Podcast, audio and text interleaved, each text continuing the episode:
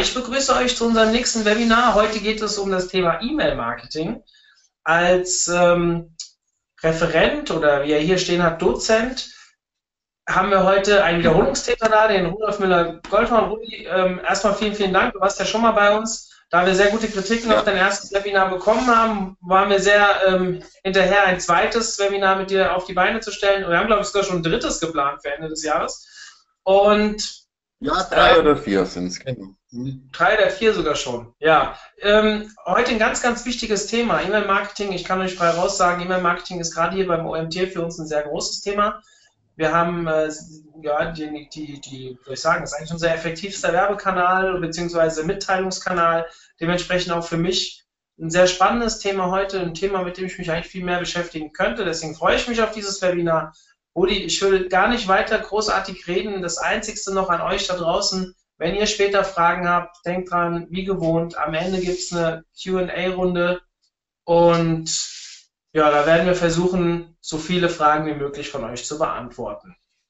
Rudi, dir viel Spaß, die Bühne gehört dir, ich halte mich raus, bis später. Okay, äh, vielen Dank Mario für die Einleitung und äh, die Übertragung jetzt an mich. Ich hoffe, Bild funktioniert, Ton funktioniert, alles funktioniert. Dass man mich sehen kann, ist jetzt nicht so wichtig, aber okay, das vielleicht auch, kann ich jetzt nicht sagen. Ja. Okay, also E-Mail-Marketing, Potenzial und Grenzen. Ähm, ich habe jetzt hier mal eine kleine Agenda zusammengestellt, müssen wir uns jetzt auch nicht komplett so dran halten. Äh, was ist E-Mail-Marketing überhaupt? Äh, welche Kennzahlen gibt es dazu? Dann ein, zwei Slides für die Rechtslage in Deutschland. Ähm, Vorteile von E-Mail-Marketing. Ähm, E-Mail-Marketing hängt ja auch sehr eng mit Lead-Generierung zusammen, also dem ähm, ja, Schaffen von Kontakten, potenziellen Kunden. Dann ein Leitfaden. Ihr kriegt ja alle die Präsentation. Insofern, wenn der Leitfaden da drin ist, könnt ihr euch da auch dran halten. Dann ein kurzer Schwenk zum Thema Spam. Und weil das mit E-Mail-Marketing doch auch in einer gewissen Weise zusammenhängt, noch ein paar Worte zum Marketing Automation, ist in aller Munde, ist fast ein Buzzword im Moment. Ähm, Inbound-Marketing, Lead Nurturing und Lead Scoring, also wie geht man mit Leads um und welche Prozesse äh, durchlaufen diese. So, jetzt habe ich mal ein paar Zahlen zu Beginn. Jetzt ist die Frage, welche dieser beiden Zahlen ist WhatsApp und welche ist die Zahl der versendeten E-Mails? WhatsApp benutzt fast jeder. Alle schicken ihre Konversationen über WhatsApp. Aber pro Minute werden weltweit 150 Millionen E-Mails verschickt. Und nur in Anführungszeichen ist natürlich auch eine Menge 21 Millionen äh, WhatsApp-Nachrichten im gleichen Zeitraum, also pro Minute. Sprich, das Medium E-Mail kommt in der Branche, was jetzt die Berichterstattung angeht, doch weitgehend zu kurz ähm, und ist immer noch das Leitmedium für One-to-One-Marketing. Welche Arten von E-Mail-Marketing gibt es? Ähm, es gibt im Grunde zwei Möglichkeiten. Die eine ist äh, Standalone-Mailings. Das heißt, ihr habt Adressen in eurem Verteiler, Kontakte in eurem CRM, Geschäftskontakte, potenzielle Kunden von Messen, wie auch immer und schickt denen quasi E-Mails über eure Produkte und über euer Unternehmen.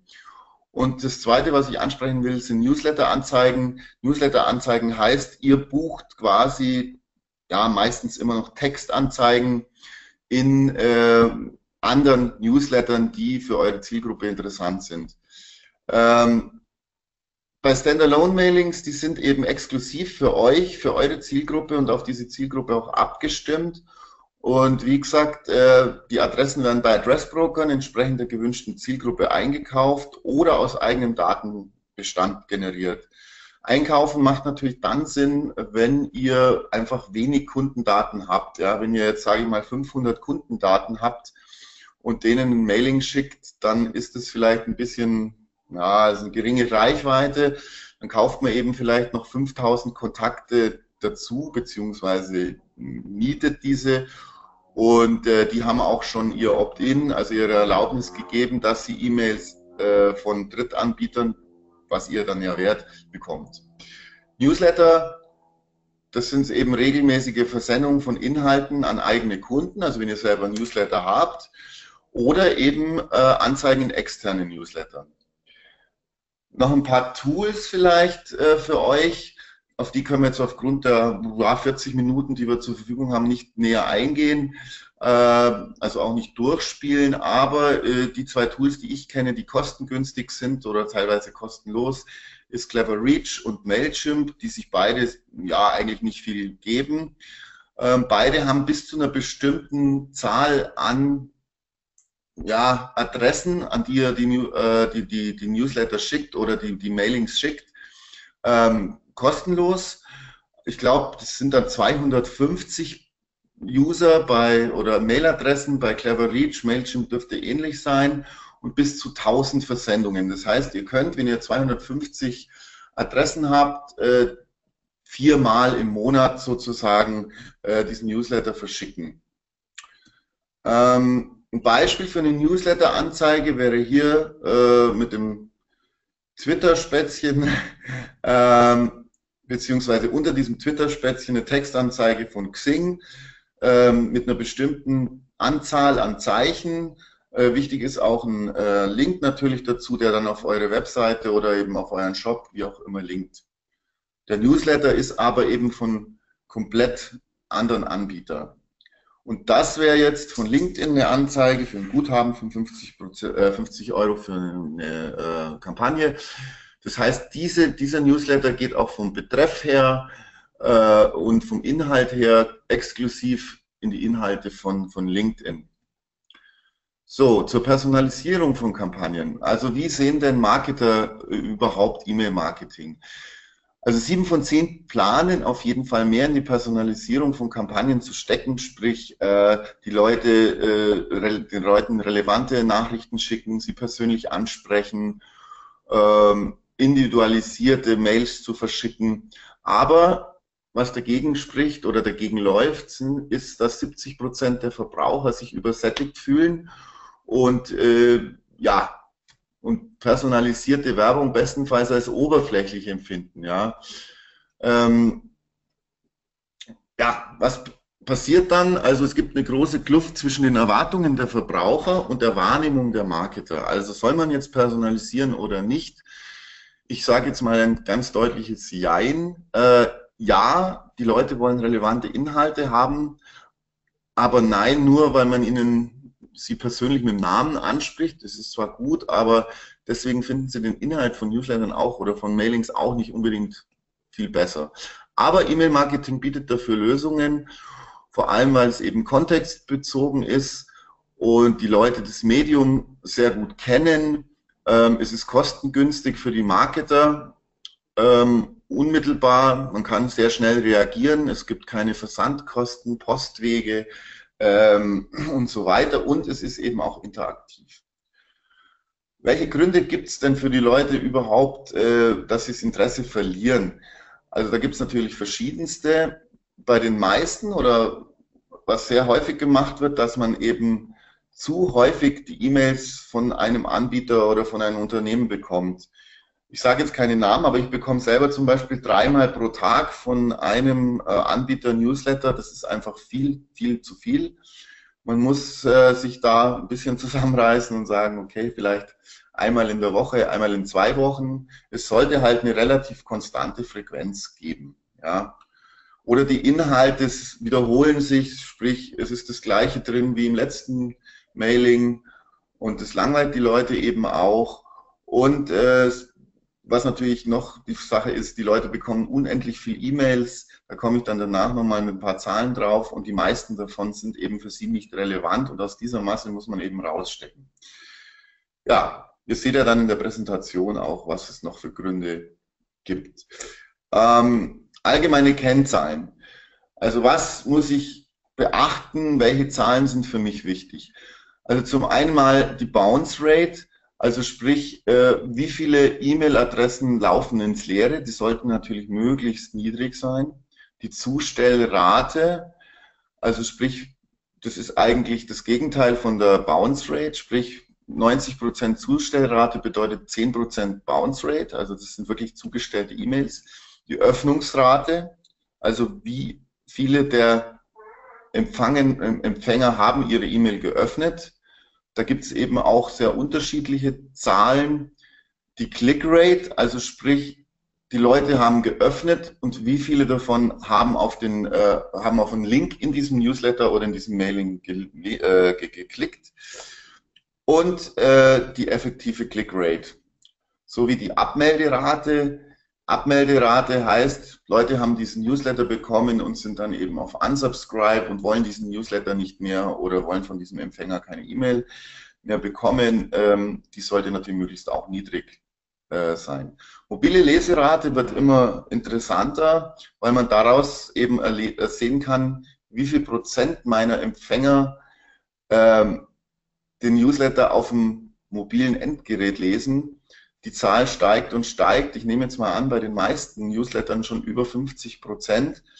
Das heißt natürlich, dass man entsprechend das HTML auch äh, responsiv ähm, gestalten muss, damit der Newsletter oder das Mailing eben auch optimiert dargestellt wird auf dem Smartphone beispielsweise. Weitere Kennzahl Social Sharing Rate, also sprich, wie viele dieser Leute haben den Inhalt geteilt. Da spielen natürlich die viralen Effekte eine Rolle. Man kann da die Inhalte vielleicht auch entsprechend anpassen und sagen, okay, leitet das weiter, bringt entertainige Faktoren mit rein oder auf jeden Fall Nutzwertfaktoren, die dann die Leute dazu veranlassen, das weiterzuleiten. Und die Conversion Rate, was schließlich die, die, die, ja, die hardcodierte, äh, der hardcodierte Fakt ist, sprich, wie viele Leute haben auch gekauft, ja, oder was runtergeladen. Also wie viele Leute sind von der Customer Journey bis zum Ziel gegangen und haben das gemacht, wofür ich eigentlich diesen Newsletter aufgesetzt habe. Und daraus kann man eben auch den Return on Investment berechnen, sprich, ähm, wie viele Leute, wie viel Umsatz habe ich quasi mit diesem Newsletter gemacht und äh, wie viel Geld habe ich überhaupt für diese Kampagne ausgegeben. Sollte dann im Umkehrschluss positiv sein.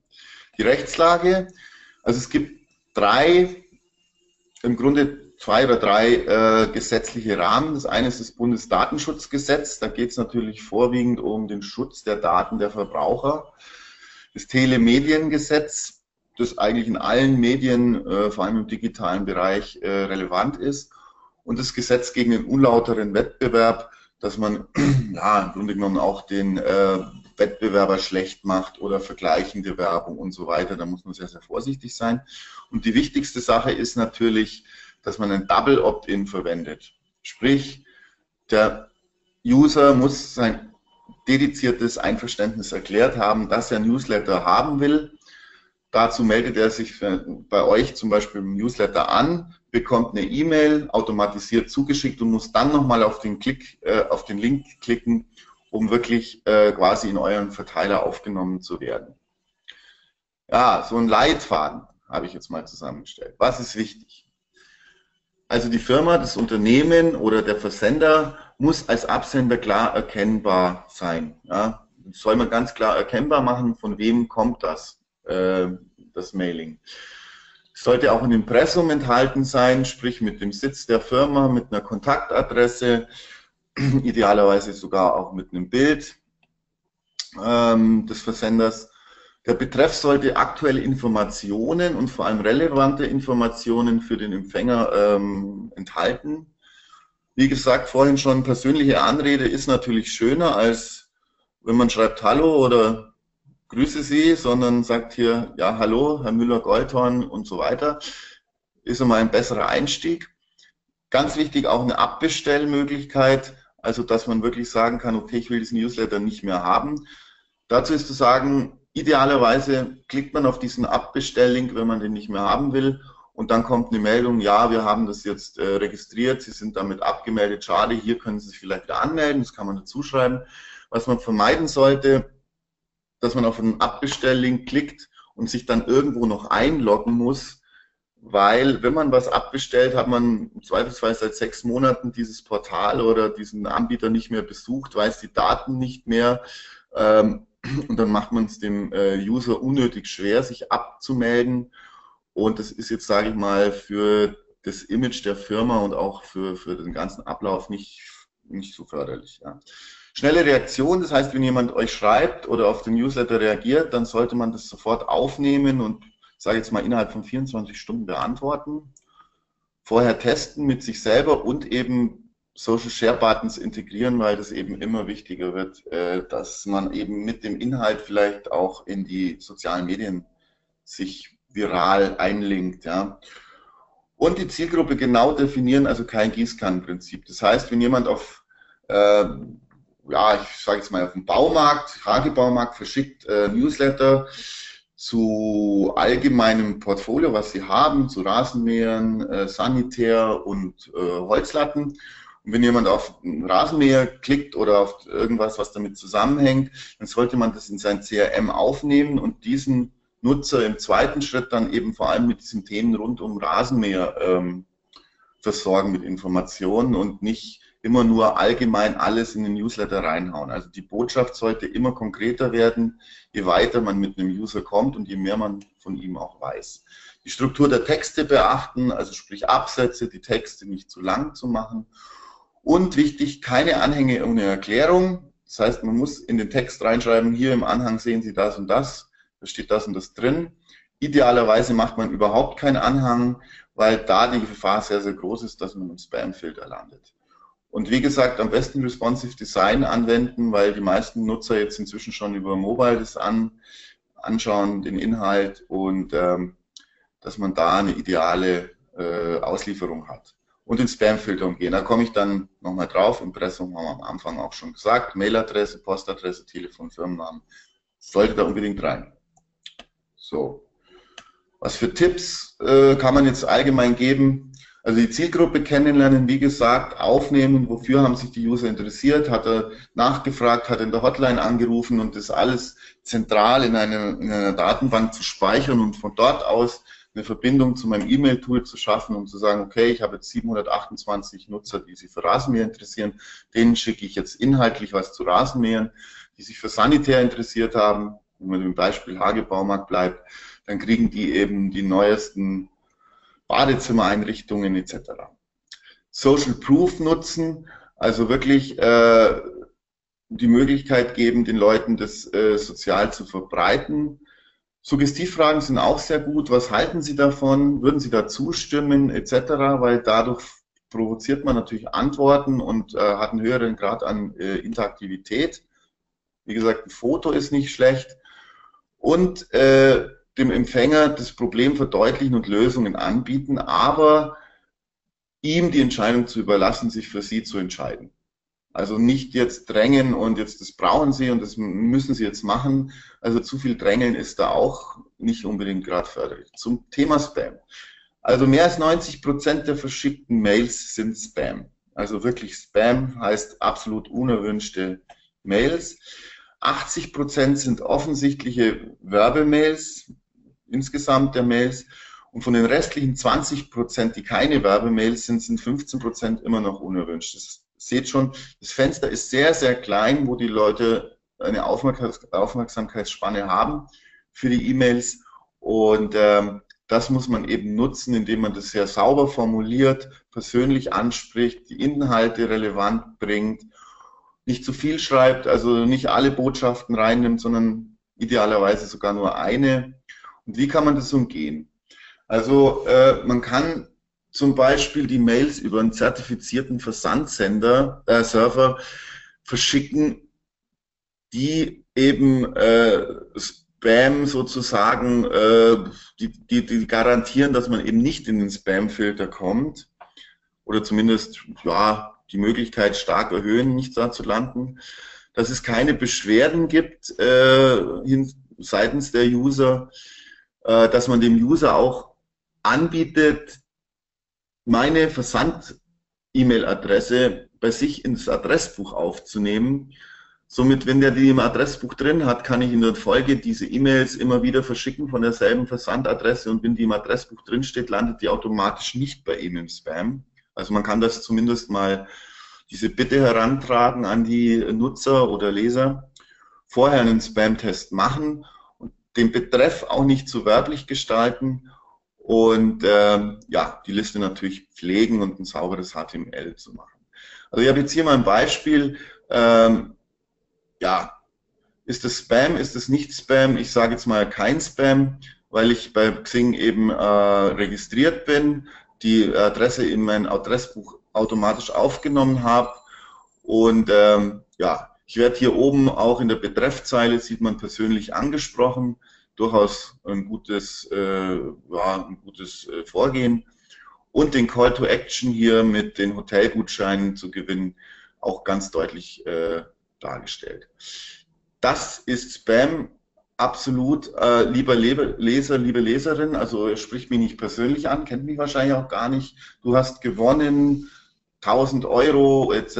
oder 2500 Euro. Also man sollte hier nicht mit günstig, kostenlos und das Los hat gewonnen und so weiter in Betreff arbeiten. Mit solchen, ja, äh, Bezeichnungen äh, landet man eher im Spam. Es ist absolut nur Text. Äh, es sind zu viele Links drin. Die Links sind auch nicht deutlich, wo die genau hinführen. Also das sollte man auf jeden Fall vermeiden. Knackt das Sparschwein, gewinne 2500 Euro. Also da, ich sage jetzt mal, der landet in 98 Prozent aller Fälle im Spam. So, hier eine Speisekarte von einem Mittagstisch, wo ich öfter zu Mittag gegessen habe in München. Ähm, das ist auch Spam, aber eigentlich wollte ich diese, diese Speisekarte haben. Das Problem ist nur, er hat einen Anhang, der vom Spamfilter ähm, quasi als gefährlich eingestuft wird und deswegen im Spam landet. Also wie gesagt, Anhänge vermeiden. Und hier Bayerischer Tennisverband, äh, Mitgliederbefragung ist sehr sauber strukturiert mit einem, einem guten Format und äh, man sieht hier am Link unten auch btv.de Umfrage 2016. Man weiß, wo man hinkommt, man kommt auf eine Umfrage und im Betreff ist eine Suggestivfrage, was halten Sie vom Bayerischen Tennisverband? Also man lädt die Leute ein, auf diesen äh, Newsletter zu reagieren. Zu Marketing Automation ein paar Wörter. Marketing Automation ermöglicht eben, wenn man jetzt viele Adressen hat, die automatisiert zu personalisieren. Also sprich, ich habe jetzt 80.000 Adressen und will aber jedem, mache jetzt fünf Kategorien, Hagebaumarkt, eben eine zu Rasenmähern, eine zu ja, Sanitär, eine zu Holz, äh, irgendwas mit Holz, dann kann ich in meinem CRM quasi nachschauen und kann jedem den für ihn richtigen oder wozu halt dieser User genau passt und was, worauf der reagiert hat, eine personalisierte E-Mail schalten und über Marketing Automation nimmt es dann auch in das CRM automatisch äh, dessen Interessen, dessen Verhalten und so weiter auf. Also ich spreche ihn basierend auf seinem Interessensprofil an. Das könnte ein Einkaufsverhalten sein von ihm. Vielleicht hat er dies und jenes schon bei mir im Hagebaumarkt gekauft. Die Klickprofile, was hat er vor allem geklickt? Und der Sinn dahinter ist eben die Bedürfnisse jedes Kunden zu erkennen und eben genau darauf zu reagieren, um ihm relevante Informationen zu schicken. Und die Kampagnenreports werden, werden eben detailliert über diese erstellten Kategorien erstellt und dynamisch immer weiter verfeinert, sodass ich den Kunden immer besser kennenlerne und ihm immer bessere Informationen und relevante Sachen schicken kann. Ähm, Kommunikation von Marketing Automate läuft halt vorwiegend über digitale Kanäle. Ähm, gibt da verschiedene Tools von Marketo, könnt ihr euch zum Beispiel mal anschauen. Aber wie gesagt, es lohnt sich dann eigentlich nur, wenn man ja, einen großen Datenbestand hat, den man jetzt mit Excel-Sheets oder mit dem CRM vielleicht nicht mehr so bedienen kann. Inbound-Marketing noch ein paar Worte. Ich weiß jetzt nicht mehr genau, wie viel Zeit ich noch habe. Ich schaue jetzt mal auf die Uhr. Ja, also fünf Minuten, zehn Minuten. Ähm, Inbound-Marketing kann man erklären anhand der Wasserlochtheorie. Was ist das? Also ähm, man muss sich vorstellen, ich will äh, nach Afrika fahren und im Nationalpark Elefanten fotografieren. Da gibt es jetzt mehrere Möglichkeiten. Eine Möglichkeit ist, äh, ich also im rechten Bild, ich laufe los mit irgendwelchen Großwildjägern oder mit irgendwelchen Guides äh, und suche die Elefanten im Nationalpark. Ja, sehr aufwendig natürlich. Die andere Möglichkeit ist die, ich äh, mache vor meinem Bungalow im Grunde genommen einen großen, ein großes Wasserloch und warte einfach ab. Und äh, irgendwann werden die Elefanten kommen, weil sie Durst haben. Und dieses Wasserloch ist eben vergleichbar mit Content. Das heißt, wenn ich einen Content habe, der die Leute sehr, sehr interessiert, die Nutzer, das sind in dem Fall die Elefanten, und ich biete ihnen Wasser, weil ich weiß, dass es dort sehr trocken ist und es nicht viele Wasserlöcher gibt, kommen die Leute automatisch zu mir, um meinen Inhalt zu konsumieren und ich kann sie dann eigentlich auch sehr, sehr gut zu Kunden ähm, konvertieren. Das ist einfach ein Pull-Marketing-Instrument im Vergleich zu Push, wo ich losziehe und äh, das alles selber in die Hand nehme. Und das ist die Methodik dahinter. Also man muss die Leute irgendwie, wenn sie als Fremde zu uns kommen, sozusagen anziehen mittels Content. Vor allem die Kanäle wären dann Blogs, Social Media, weil man dort halt eben auch gute Reichweiten hat, persönliche Ansprachen über Keywords, also sprich die über, über SEO sozusagen, SEO-Optimierung äh, auf der eigenen Website, die entsprechenden Keywords optimiert und eben über die Websites sind die Leute dann bei mir, haben meinen Blog besucht, meinen Facebook-Auftritt besucht, meine Webseite, dann muss ich die natürlich irgendwie auch konvertieren zu Käufern. Da bieten sich eben Calls to Action an, indem man sagt, hier, schau mal, in unserem Shop gibt's das und das.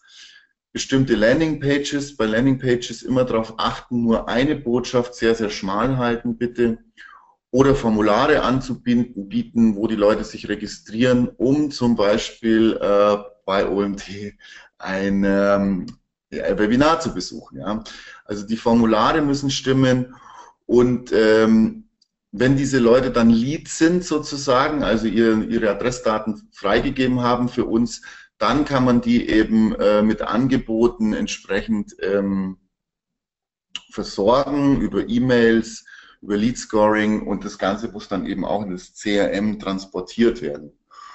Und äh, dann sind sie Kunden, wenn sie es dann kaufen und konvertiert sind, dann sind sie Kunden und da ist es natürlich auch wichtig, ähm, sie aufzufordern, Empfehlungen zu geben, das weiterzuschicken, Referenzen zu geben, weil die meisten Leute einfach im Web immer noch diesen Referenzen sehr, sehr starke Bedeutung zu messen, wenn Sie was Neues kaufen. Also das ist im Grunde dieser Ablauf, dieser Prozess, die Methodik. Was ist besser? Inbound oder Outbound Marketing? Also Inbound, wie gesagt, lohnt sich dann, wenn ich eine große Lead-Datenbank habe und äh, eben auch ein Potenzial zur Segmentierung der vorhandenen Daten da ist. Also wenn ich jetzt 200 Adressen habe, dann nützt es nichts, also als Hagebaumarkt 200 Adressen hätte, wenn ich dann fünf Kategorien darauf erstelle, dann kriegt jede Kategorie, wenn sie jetzt gleich sind, im Durchschnitt äh, 40 Adressen. Also wie gesagt, man muss das eben auch inhaltlich so segmentieren können und trotzdem eine relevante Reichweite haben, dass sich das lohnt. Outbound ist natürlich gut, wenn man das zu allererst macht, um Leads zu generieren. Wenn man zu wenig Kundendaten hat, eben Leads per Push zu generieren. Und man muss dann eben Kampagnen schalten, Performance-Kampagnen, ähm, auf Messen Leads sammeln. Und man muss sich da erstmal die Reife entwickeln, um in Inbound-Marketing überhaupt einsteigen zu können. Die Vorteile sind, es ist relativ kostengünstig, es hat einen sehr hohen viralen Effekt, weil die Leute auf meinen Content reagieren und da im Zweifelsfall natürlich ähm, freiwillig das sehr gern weiterleiten und ich kann eben Zielgruppen aus einer bestimmten Zielgruppe auch Leads gewinnen. Genau, so. Ja, und ich habe eben die Möglichkeit, ein zielgerichtetes Newsletter-Marketing zu betreiben oder Mailings zu verschicken. Nachteile sind natürlich, ich muss den Content natürlich so hochklassig gestalten und so individualisiert für die Leute anbieten, dass der Aufwand einfach auch sehr hoch ist. Der ROI kommt oft erst nach mehreren Monaten, weil die Leute müssen, die Elefanten, um bei der Wasserlochtheorie zu bleiben, die müssen ja erstmal dahin kommen, erstmal wissen, sich weitersagen, dass es das da gibt, um überhaupt erstmal in diese Conversion, interessante Conversion äh, Reichweite zu kommen. Hohe Hemmschwelle bei Interessenten, weil wenn sie jetzt, sage ich mal, die Inhalte auch woanders finden, dann äh, geben sie ungern ihre Adressen ab und dann kann ich sie oder sie sind ungern bereit, mehr Informationen von sich preiszugeben. Das heißt, diese Hemmschwelle muss man überwinden und man kann natürlich auch immer potenziell falsche Angaben bei den Kontaktdaten machen. Und wie gesagt, Inbound Marketing per se funktioniert nicht. Es muss von Push Möglichkeiten wie PR, Mailings, SEO-Maßnahmen und so weiter begleitet werden, um eben auch äh, die Inhalte publik zu machen. Ja. Nicht jeder Interessent ist auch ein potenzieller Kunde. Ich sage jetzt mal, äh, Telekom äh, macht einen neuen, ja, bringt neue Handys raus und verlosen eine Reise nach Mauritius. Da machen natürlich viele Leute mit, bei einem Gewinnspiel beispielsweise, die aber kein Interesse an dem Handy haben, sondern nur an dem ähm, Gewinnspiel. Das heißt, man sollte bei der Lead-Generierung auch immer inhaltlich auf das eigene Unternehmen sich fokussieren und die Leute quasi nur abgreifen, die auch Interesse an meinen Produkten oder an meinen Leistungen oder meinem Content haben.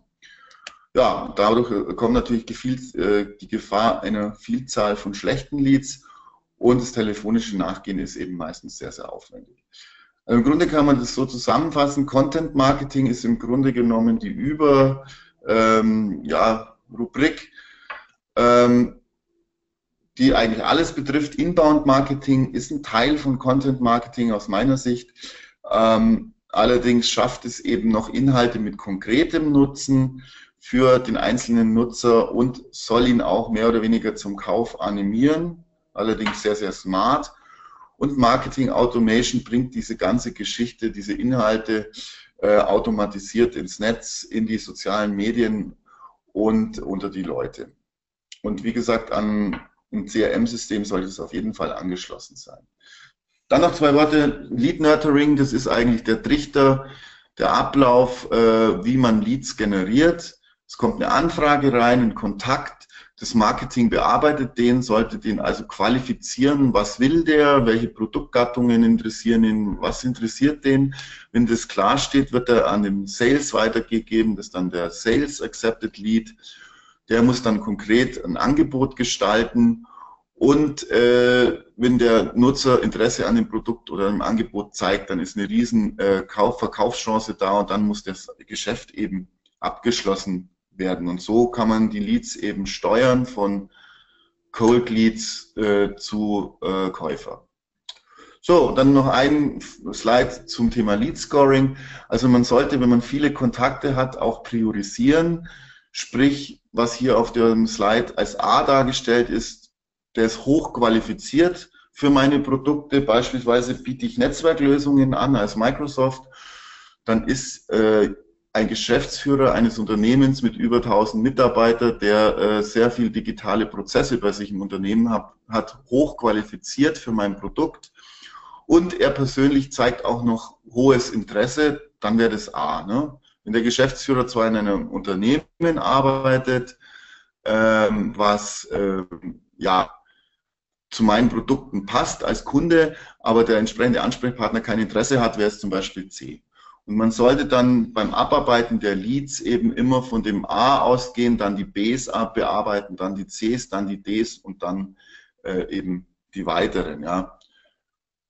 Und das A, A sollte dann eben auch sehr spezifische Inhalte bekommen und man kann dann immer allgemeiner werden und bei geringer Qualifizierung, geringem Interesse muss ich halt dieses Interesse vielleicht wecken, indem ich äh, ein allgemeines E-Mail verschicke oder äh, irgendwelche äh, Trigger schalte, also Trigger in die E-Mail reinbringe äh, und dann ähm, versuche, den auf D oder C zu heben und so die Qualität des ganzen ähm, Adressbestandes zu heben. So, ja, das war es jetzt von meiner Seite. Es war als ein kleiner Marketing, ein paar, ähm, ein paar Tipps. Ähm, ich kann natürlich diese Themen wesentlich ausführlicher noch, ähm, sage ich mal, anbieten, ähm, aber jetzt äh, sollte das mal ein Überblick gewesen sein. Ich hoffe, ihr habt das einigermaßen mitbekommen und äh, wartet jetzt auf eure Fragen und übergebe mal kurz an Mario. Genau. Ja, Uli, vielen Dank für die, ähm, für, für, die Präsentation. Du, du, verstehst mich? Ich verstehe dich, bin voll da, ja, genau. Also an euch da draußen, ähm, Entschuldigung, ähm, ihr könnt jetzt Fragen stellen, es sind schon zwei, drei Sachen reingekommen. Ähm, okay. Ich fange einfach mal an vorzulesen. Und ihr habt jetzt quasi noch Zeit, äh, wenn ihr weitere Fragen habt, ähm, ja, dass ihr, dass ihr die jetzt über den Chat stellt. Also, äh, wo bekommt man Kontakt zu Adressbrokern? Ist das rechtlich in Ordnung? Ähm, zum Punkt rechtlich in Ordnung bei den meisten, sage ich mal, diese Adressbroker sind ähm, ja sollten bei diesen Versandsendern zertifiziert sein. Das ist mal ein wichtiges Kriterium. Und die sammeln ja, äh, sage ich mal, Adressen, indem sie ähm, Formulare auf verschiedensten Webseiten, auf vielen Webseiten im, so, so, im, im äh, Social Media Bereich sammeln. Und diese Leute erklären dann automatisch ihr Einverständnis, dass diese Adressen genutzt werden dürfen. Also bei seriösen Anbietern sind die Adressen auf jeden Fall äh, safe. Und was war der zweite Teil der Frage? Äh, ähm, ja, wen es da gibt. Also welche Unternehmen, also ihr könnt zum Beispiel bei Promionet, äh, mit denen habe ich mal zusammengearbeitet, Adressen mieten, sage ich mal, äh, müsst halt dort vielleicht eure, eure Zielgruppe angeben und dann suchen die euch das raus und sagen, wie viele Adressen sie dazu haben und dann könnt ihr die quasi nutzen. Genau. Ja, ich möchte vielleicht an der Stelle mal ähm, anbringen, äh, Rudi, ich weiß gar nicht, hast du eine juristische Ausbildung im Hintergrund? Wahrscheinlich genauso wenig wie ich, oder? Das muss ich leider verneinen, ja. Ja, okay, nee, das muss man immer dazu sagen, weil es gibt ja, wir haben schon ab und zu mal einen Speaker, der vielleicht ähm, im Thema Jura schon äh, irgendwelche ersten Schritte hatte oder wie auch immer. Äh, wir sind ja alles oftmals Quereinsteiger, deswegen ähm, will ich das jetzt nicht ganz abtun. Aber was wir hier zu sagen gilt, meiner Meinung nach, ist, ähm, hier wird sich nächstes Jahr im Juni oder Mai oder wann dieses europäische Datenschutzgesetz rauskommen soll, einiges ändern. Ich ja. habe vor, ich habe vor zwei Wochen einen sehr interessanten Vortrag von einem Anwalt gehört, der mir ähm, am Beispiel des OMTs ähm, das eine oder andere veranschaulicht hat. Also im Prinzip müsst ihr, ähm, wenn ihr die Daten alle nächstes Jahr noch nutzen wollt, müsst ihr genau sagen, wofür ihr welche E-Mails einsetzen wollt. Das heißt, wenn ihr jetzt an diese Text, an diese, an diese Adressbroker rangeht, die vielleicht ihre Adresse über irgendein Gewinnspiel gezogen haben, dann dürfen die eigentlich im nächsten Jahr euch diese E-Mail-Adressen nicht mehr für eine Marketingkampagne zur Verfügung stellen. Das ist gerade ein großes Problem auch bei diesen ähm, Adressprovidern, das weiß ich. Wir sitzen hier relativ nahe, ein paar Kilometer von einem sehr großen Anbieter entfernt, mit dem wir auch persönlich ganz gut befreundet sind. Und ähm, die beschäftigen sich gerade sehr enorm damit, wie sie diese rechtliche Situation für sich meistern. Das heißt, alle Fragen, hier kamen noch ein paar mehr Fragen rein zu dem ganzen Thema E-Mail-Marketing. Ähm, ich habe beim vor zwei mhm. Wochen oder vor drei Wochen bei einem Webinar schon mal gesagt, wir haben ja mit dem Carsten Schröder einen, ja, ich nenne ihn mal Hausanwalt, das klingt jetzt blöd, aber der äh, macht halt regelmäßig Vorträge und Webinare bei uns und gibt auch Seminare.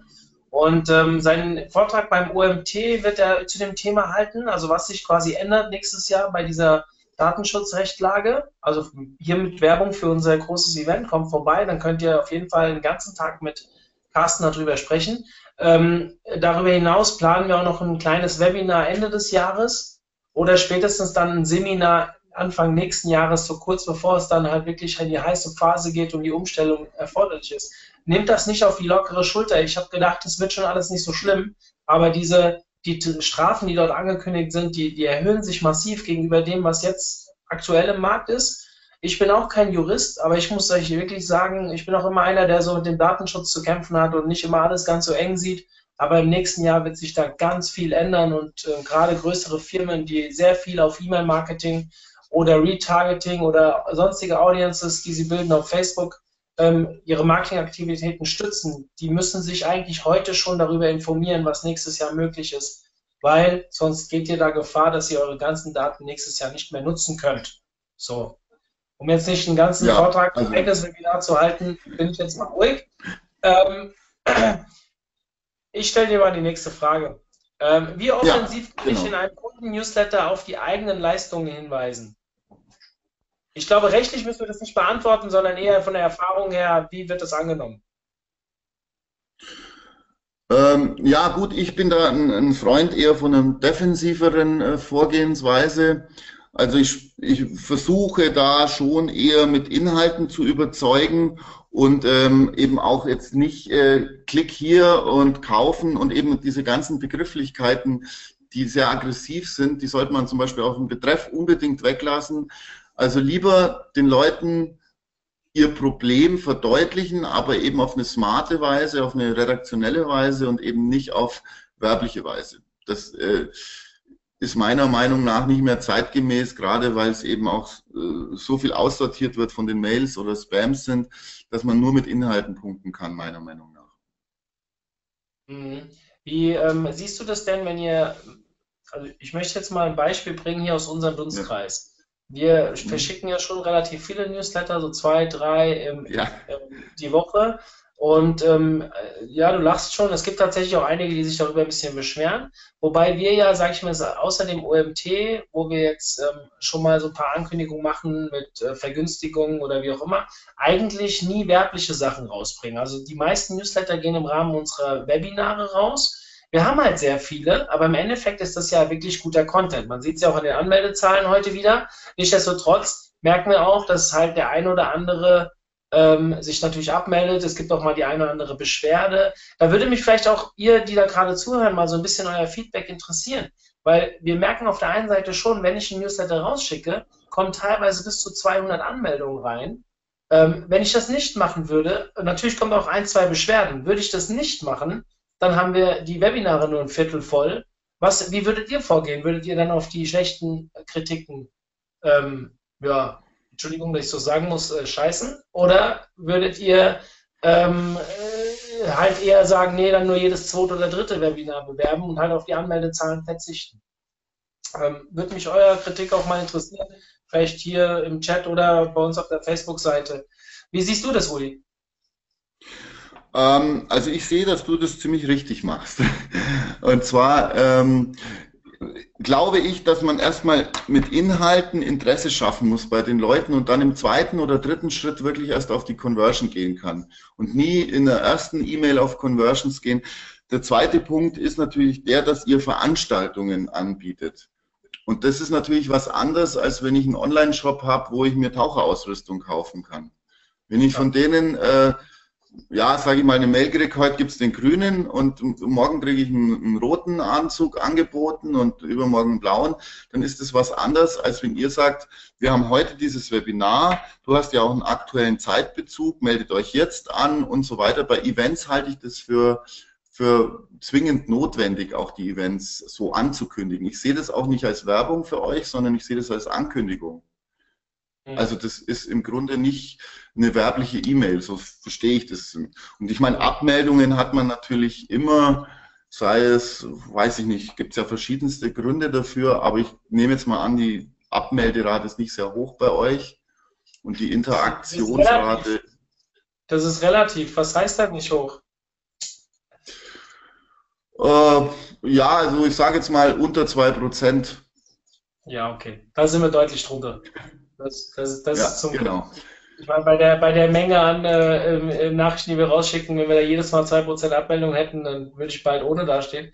Deswegen, äh, nee, ja, das ist nicht, nicht das, trotzdem, ähm, kennt ihr das vielleicht da draußen, wenn ihr so ein Newsletter rausschickt und ihr habt so echt das Gefühl, ihr macht den da draußen ein richtig tolles Angebot. Ja, keine Ahnung, wir haben hier ein Grundlagen-Webinar zum Thema Conversion-Optimierung das erste Mal dabei, einen Speaker, den ganz Deutschland kennt und so weiter. Und du haust dieses Ding raus und denkst, ey, du tust denen echt was Gutes und auf einmal hast du mehr Abmeldungen, als du jemals zuvor hattest. Dann denkst du dir persönlich, fühlst du dich irgendwie, darfst natürlich so nicht denken emotional, das ist mir schon bewusst, aber ich fühle mir da immer so persönlich so ein bisschen gegen das Bein gepinkelt und das finde ich immer ein bisschen schade. Aber andererseits, wenn ich dann sehe, dass sich dann 400 Leute anmelden, weiß ich auch, dass ich 400 Leute glücklich gemacht habe in dem Moment. Deswegen ähm, alles gut. Ich will das jetzt auch gar nicht weiter auf den OMT runtermixen. Ich, ich, mich hat einfach mal so die Meinung äh, äh interessiert. Ähm, ich mache mal die nächste Frage, weil hier sind noch ein paar mehr reingekommen mittlerweile. Ähm, was sind Benchmarks für Bounce Rates, Öffnungsraten und Co. im B2B? Hast du da irgendwelche Erfahrungen? Also grundsätzlich ist es so, dass im, im B2B die Bounce Rates natürlich wesentlich geringer sind. Ja? Weil das äh, im B2B sind es ja im Grunde genommen oft Geschäftspartner, mit denen man schon Beziehungen unterhält, ähm, Leute, die eben vom Job her Informationen suchen und nicht irgendwelche Leute, die sich für Gewinnspiele angemeldet haben und dann irgendwie das ständig Newsletter kriegen und dann sagen, okay, äh, ich, also jetzt sage ich mal Abmelderaten und sich dann abmelden, weil es nervt, weil sie zu dem Thema oder dem Produkt eben auch keinen Bezug haben. Im B2B ist der Bezugsrahmen wesentlich enger. Ja. ich sage jetzt mal, von mir ein Bekannter, der arbeitet im Grunde genommen bei einem Unternehmen, einem bekannten Verlag, ähm, die Leads generieren über Content, also so White Paper anbieten im Grunde genommen, was man gegen Abgabe der Adresse runterladen kann. Und der Kosten für den Lead kann da über 1000 Euro betragen, ja, zum Beispiel. Und die, die Leads sind auch sehr, sehr viel teurer. Ja. Also das, im B2B-Bereich gibt es Bounce Rates eigentlich sehr, sehr selten. Oder ja, also ist sehr, sehr minimal. Die sind natürlich im echten Leben oder im B2C, sage ich mal, im echten Leben, sind die ähm, wesentlich höher. Weil ich gebe zum Beispiel bei einem Gewinnspiel vielleicht irgendeine Fake-Adresse ein oder eine Adresse, die ich eigentlich gar nie abfrage und dann irgendwann einmal wieder lösche und so weiter. Das macht man im B2B nicht, weil da der Inhalt viel zu wichtig ist für mich. Ich hoffe, das konnte ich jetzt so ein bisschen beantworten. Einigermaßen die Frage. Ich glaube, ähm, ich bin gerade so dabei, ich habe dir mit einem Ohr zugehört, ich mit dem anderen Ohr habe ich, äh, nee, ist falsch gesagt, mit den Ohren habe ich zugehört, mit den Augen habe ich im Chat geguckt. Ähm, jetzt haben sehr, sehr viele auf meine, meine Bitte äh, reagiert, mal hier zu schreiben, was sie von unserem E-Mail-Verhalten halten und äh, ich empfinde jetzt eine sehr große Bestätigung, äh, dass wir genauso weitermachen sollen wie bisher. Ähm, also hier kommt so viel rein, dass leider die Fragen gerade ein bisschen unübersichtlich werden. Ähm, oh. Also vielen, vielen Dank, vielen Dank für das Feedback, das äh, höre ich sehr gerne. Ähm, natürlich seid ihr auch diejenigen, die jetzt auf Basis meiner E-Mail wahrscheinlich gerade hier reingekommen sind. Und in den letzten, wann ging die E-Mail raus? Ich glaube gestern erst. Ähm, dementsprechend ähm, seid ihr vielleicht auch nicht genau die richtigen Leute, die ich jetzt fragen sollte. Aber nichtsdestotrotz freue ich mich trotzdem darüber, dass ich euch wenigstens ähm, damit nicht nerve. Ähm, dann nächste Frage. Sollte ein Newsletter generell, generell auch als Webversion vorliegen, damit dieser im Browser angezeigt werden kann? Stichwort Weiterleitung. Ja, ähm, es, äh, diese, diese Tools, die ich vorhin genannt habe, Clever Reach oder Mailchimp oder eben auch andere teurere Tools, die bieten die Möglichkeit an, quasi HTML äh, Newsletter zu bauen und äh, bieten auch die Möglichkeit an, dass wenn jemand zum Beispiel das HTML äh, nicht aufmachen kann, ja, oder dass der sagt, ich will nur Text haben bei Newslettern, dass er dann quasi die zweite Version als Default bekommt. Man muss dazu allerdings natürlich zwei Newsletter ähm, erstellen, also einen mit HTML, vielleicht mit Bildern und mit, mit bestimmten ähm, Schriften und so weiter, was halt eben alles auf dem HTML-Frame basiert und einen reinen Text-Newsletter. Hatte ich jetzt vergessen zu sagen oder war jetzt nicht das Thema, aber dass man halt wirklich beide Versionen macht und dem Tool Clever Reach sagt, falls jemand den HTML nicht öffnen kann oder JavaScript ausgeschalten hat oder was auch immer, dass er dann quasi den Newsletter als reinen Text bekommt. Ja. HTML ist natürlich schöner, weil man mehr mit Bildern arbeiten kann, mit Videos vielleicht sogar arbeiten kann. Das ist natürlich mit Text nicht möglich, aber bevor der Nutzer die gar nicht bekommt, soll er halt den Text bekommen. Ja. Also ihr macht ja viel mit Text auch, ja, das weiß ich ja, nicht. Ja, ich, ich, ich weiß es viel im, im, im boah, das weiß ich jetzt schon ein paar Jährchen her, aber als ich so mit, ich bin jetzt, ich arbeite jetzt im Thema Suchmaschinenoptimierung seit ungefähr acht Jahren, ähm, seit vor vier oder fünf Jahren war das mal ein größeres Thema, ob es sinnvoll ist, alle Newsletter, die man hat, auch auf der Webseite zu hinterlegen, weil man ja im Longtail-Bereich bla bla bla mehr Text auf der Seite und man könnte Traffic drüber generieren. Ähm, ich ich habe mich damit seitdem eigentlich nicht mehr beschäftigt. Ich denke gerade für mich durch, ob das sinnvoll ist, aber ein gut geschriebener Newsletter, der eine Conversion erzeugt, der ist ja meistens relativ kurz und der führt ja direkt irgendwo hin, also lange Newsletter bekommt man, oder kriegst du lange, lange Newsletter? Ich eigentlich nicht. Ich schalte dann auch meistens einfach ab und lösche die, sodass ich glaube, diesen SEO-Charakter, den kann man komplett vernachlässigen mittlerweile. Ansonsten sehe ich es eigentlich wie du. Ich habe, glaube ich, unsere Newsletter, die haben wir nicht online. Ja, ich meine, eure Newsletter sind ja im Grunde nur, sage ich mal, Ankündigungen von Events, die in zwei Wochen oder dem Mexiko oder sonst was stattfinden. Die sind natürlich dann irgendwann einfach auch mal nicht mehr relevant. Genau. Die sind eigentlich aus meiner Sicht dann Datenmüll. Ja, wir haben so Event zweimal im Jahr eigentlich, wenn wir halt bestimmt, wir haben ja unseren Online, Entschuldigung,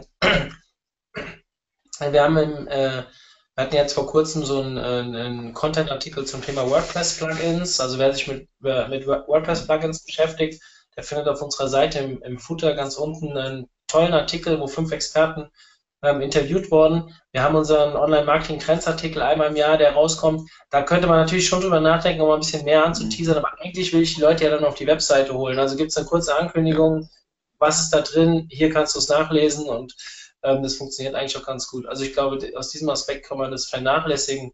Also ich habe mich noch nie damit beschäftigt, ob ich einen Newsletter auch auf die Webseite setzen sollte ähm, oder als HTML oder wie auch immer zur Verfügung stellen soll. Ja, ich, ja. ich kenne die Theorie, also du hast ja die Tools genannt, Clever Reach und ähm, äh, Mailchimp. Mailchimp. Mailchimp rate ich meistens immer ein bisschen ab. Ich, die Funktionen sind bei Mailchimp noch einen kleinen Ticken besser, aber soweit ich weiß, geht das nicht nach deutschem Datenschutz, geschweige dessen, dass die Server, glaube ich, in den USA stehen. Ähm, und dementsprechend ist das rechtlich natürlich hier eigentlich gar nicht erlaubt, Mailchimp zu nutzen. Ähm, äh, Clever Reach ist eine deutsche Firma, soweit ich weiß, und da stimmt das alles mit dem Datenschutz. Wir selbst nutzen auch Clever Reach.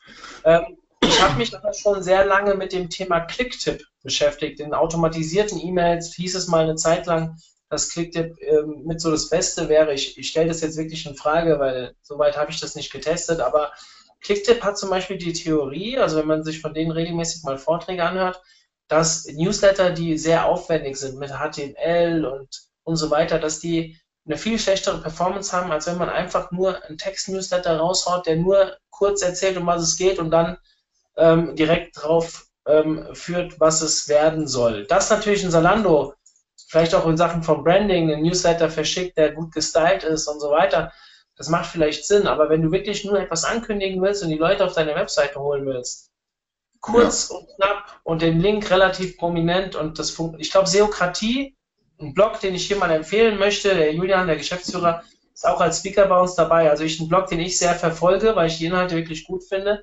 Ähm, die machen das genauso. Drei Zeilen, kurz erzählen, was für ein Artikel, aber da geht es halt auch wirklich nur um Content-Vermittlung. Ja. Ähm, also man sollte die, die, die Newsletter auch wirklich äh, als Teaser sehen und den Inhalt den Leuten wirklich auf der Webseite äh, präsentieren, nicht, äh, sage ich mal, unbedingt im Newsletter. Das Wichtige ist halt Interesse zu schaffen mit dem ersten, zweiten Satz. Ähm, da gebe ich dir vollkommen recht. Aber es ist natürlich auch ein Unterschied, ob jetzt ein Pro7 äh, eine neue Reihe äh, von Fernsehfilmen vorstellt dann musst du ja mit Bild oder mit Video arbeiten oder ob jetzt eine Firma Netzwerklösungen anbietet, da kannst du mehr mit Text arbeiten. Also es hängt schon sehr von der Zielgruppe auch ab. Verkraftet die viel Text? Also ich meine, jetzt sage ich mal so ganz Vorteil, so IT-Nerds, ja, die lesen lieber eine Gebrauchsanleitung durch, als dass sie sich ein Video anschauen.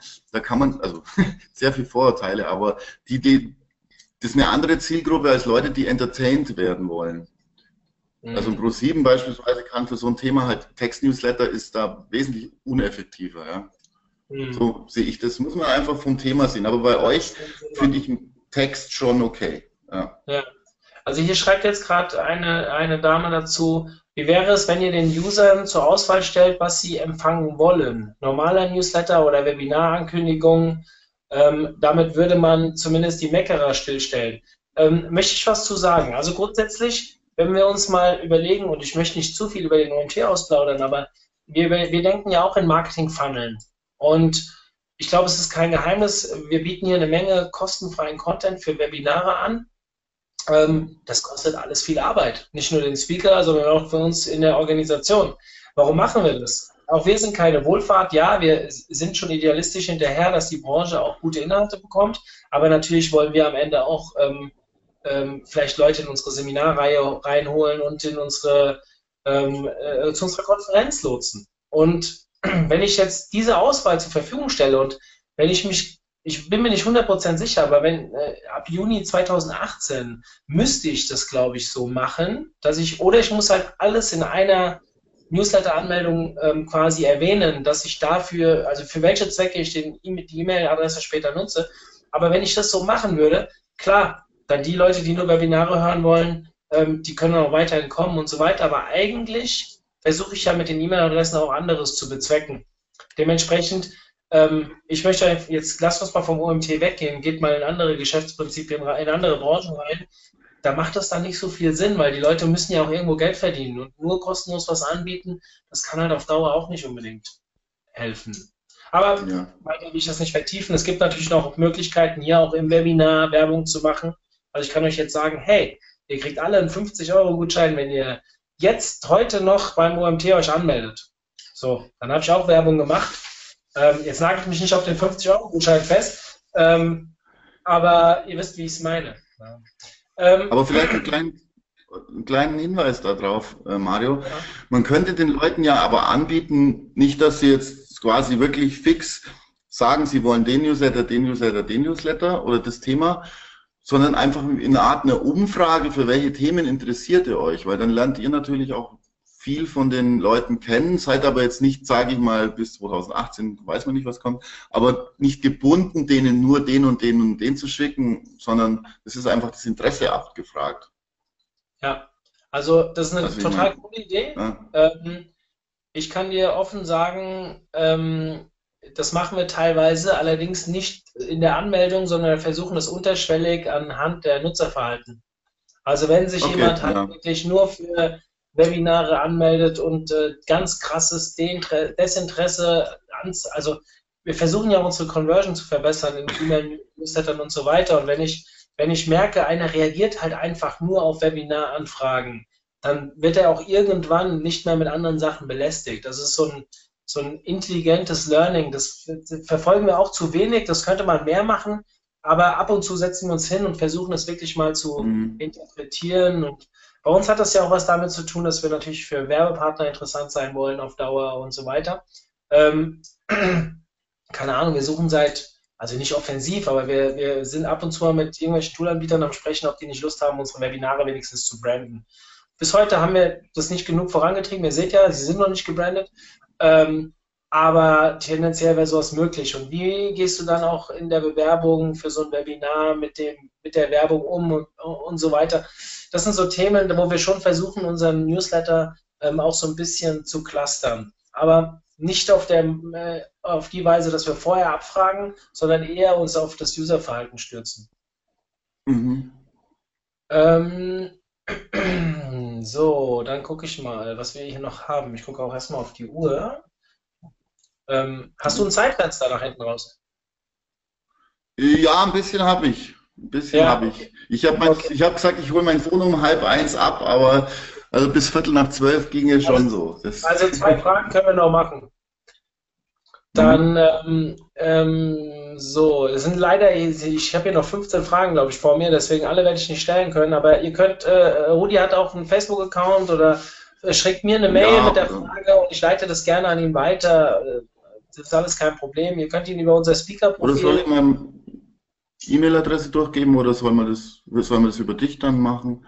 Die, die können das gerne über mich machen. Du kannst sie auch nennen. Das ist mir, das ist mir total egal. Aber ähm, ich sag mal so, wenn du sie jetzt sagst, verpufft es eher meistens so ein bisschen. Ähm, ihr könnt in dem Speaker-Profil, das ist auf der Webinarseite verlinkt, da seht ihr ja alle Kontaktdaten und Möglichkeiten, okay. um an Rudi ranzukommen. Also sollte eigentlich kein Problem sein. Frage zu den Social Media Buttons. Worauf sollten diese verlinken, beziehungsweise was sollte publiziert werden? Das Produkt selbst, die Website oder der Newsletter, der dann, auf, der dann auch als Browser-Version vorliegen muss? Ähm, also im Grunde sind diese Social Media Buttons vorwiegend dazu da, in solchen Newslettern oder Mailings, dass man mit einem Klick quasi den Inhalt teilen kann. Man kann diese Social Media Buttons, wenn ich jetzt ein Newsletter habe mit fünf ähm, Themen, also wie gesagt, das ist nicht so ideal, weil man sollte sich auf ein, zwei Themen konzentrieren, aber wenn man jetzt halt mehrere Themen hat oder Neuigkeiten hat, dann kann man sagen, entweder den ganzen Newsletter weiter teil, äh, teilen mit Freunden oder was auch immer oder einzelne Themen. Meine Empfehlung ist auf jeden Fall einzelne Themen, weil äh, ich teile auch nur, wenn ich konkret Interesse an dem Thema habe. Einen ganzen Newsletter mit jemandem zu teilen, ich glaube, da wird die, die Quote ist nicht sehr, sehr hoch. Weil, ja, hängt natürlich auch wieder von den Produkten ab. Ja. Und das kann man halt auch wieder aufnehmen. Ich sage jetzt dieses Beispiel Hagebaumarkt.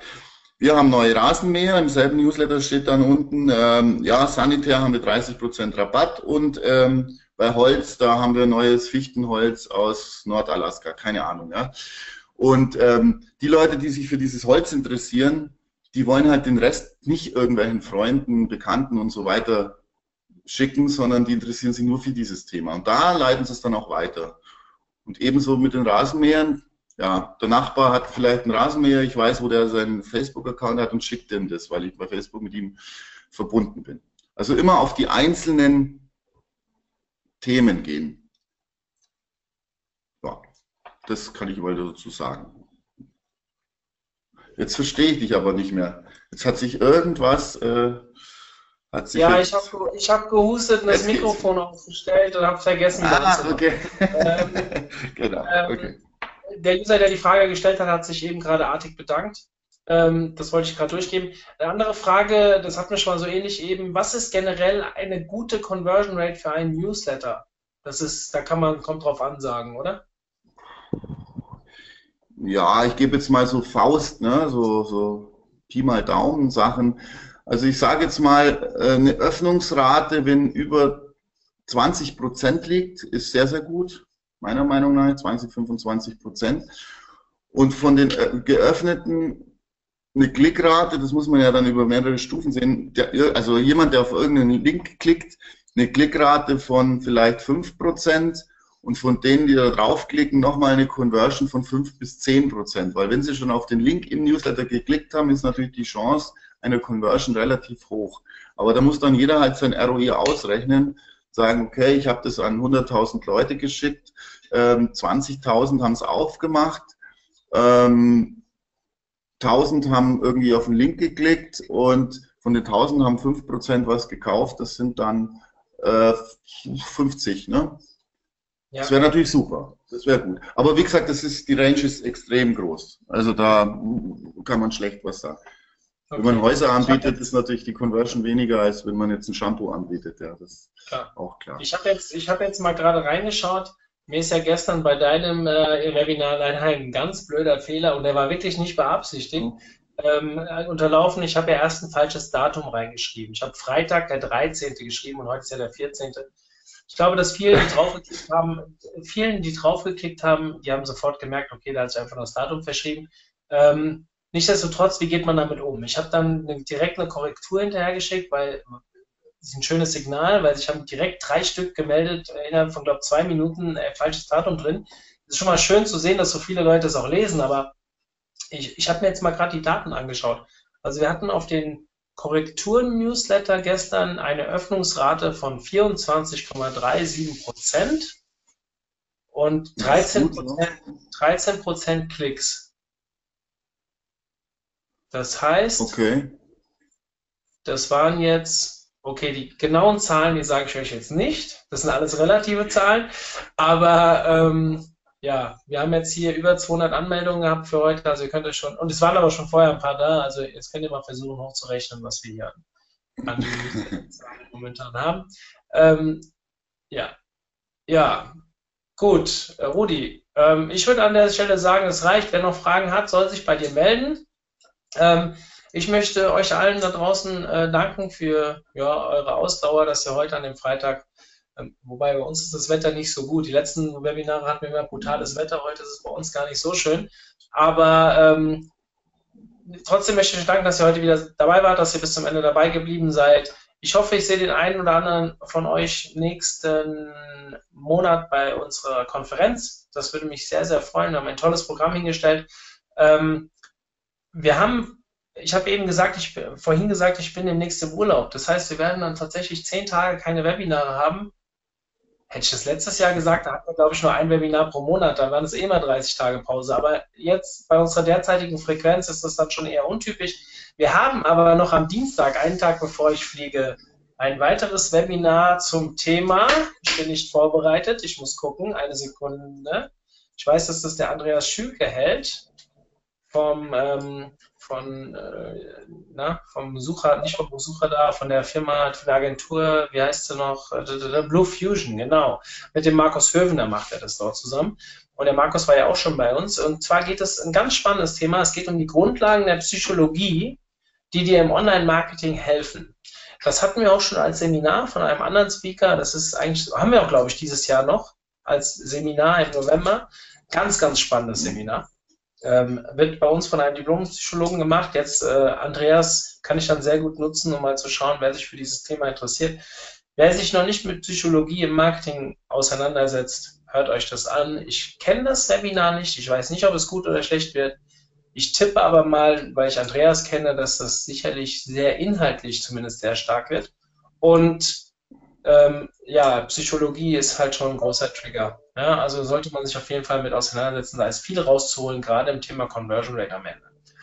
Alles klar, Rudi, dir vielen, vielen Dank ja. für deine Zeit. Ja. Äh, wir, wir ähm, sehen uns. Ich würde mich auch freuen, wenn jetzt die Leute. Ja, irgendwie dauert noch ewig hin, ne?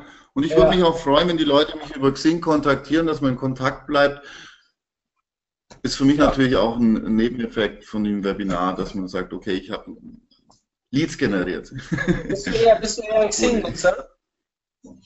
Also ich bin eher ein Xing-User, ja, weil ich halt jetzt mein Geschäft vorwiegend in Deutschland mache und Xing da eigentlich das führende Portal ist. LinkedIn bin ich auch zu finden, aber ist äh, nicht immer das aktuellste, ja, das Profil. Also ich, ich, ich, bin auch, ich bin auch auf Xing, also falls mich jemand adden will, aber ähm, tatsächlich kommuniziere ich fast nur über Facebook, ein bisschen Twitter. Xing nutze ich nur so ähm, nebenbei. Facebook ist bei mir halt mehr oder weniger nicht mehr privat, deswegen. Aber mittlerweile machen wir extrem viel über den Club auf Facebook, deswegen ähm, auch da ja, könnt ihr mal schauen. Das habe ich auch festgestellt. Ja, ich mache meine Veranstaltungen eben auch über meine Facebook-Seite, also wer vorbeischauen will. Ne? Ähm, und äh, ja. ja. genau. Alles klar, edit, äh, Rudi, es lohnt sich. Er ist in drei Monaten, ich glaube im Oktober beim nächsten Webinar und im Dezember planen wir schon das übernächste. Also, wem es gefallen hat, ich freue mich, euch wiederzusehen. Ansonsten bin ich raus. Ich wünsche euch ein schönes Wochenende und ähm, abonniert unseren Podcast.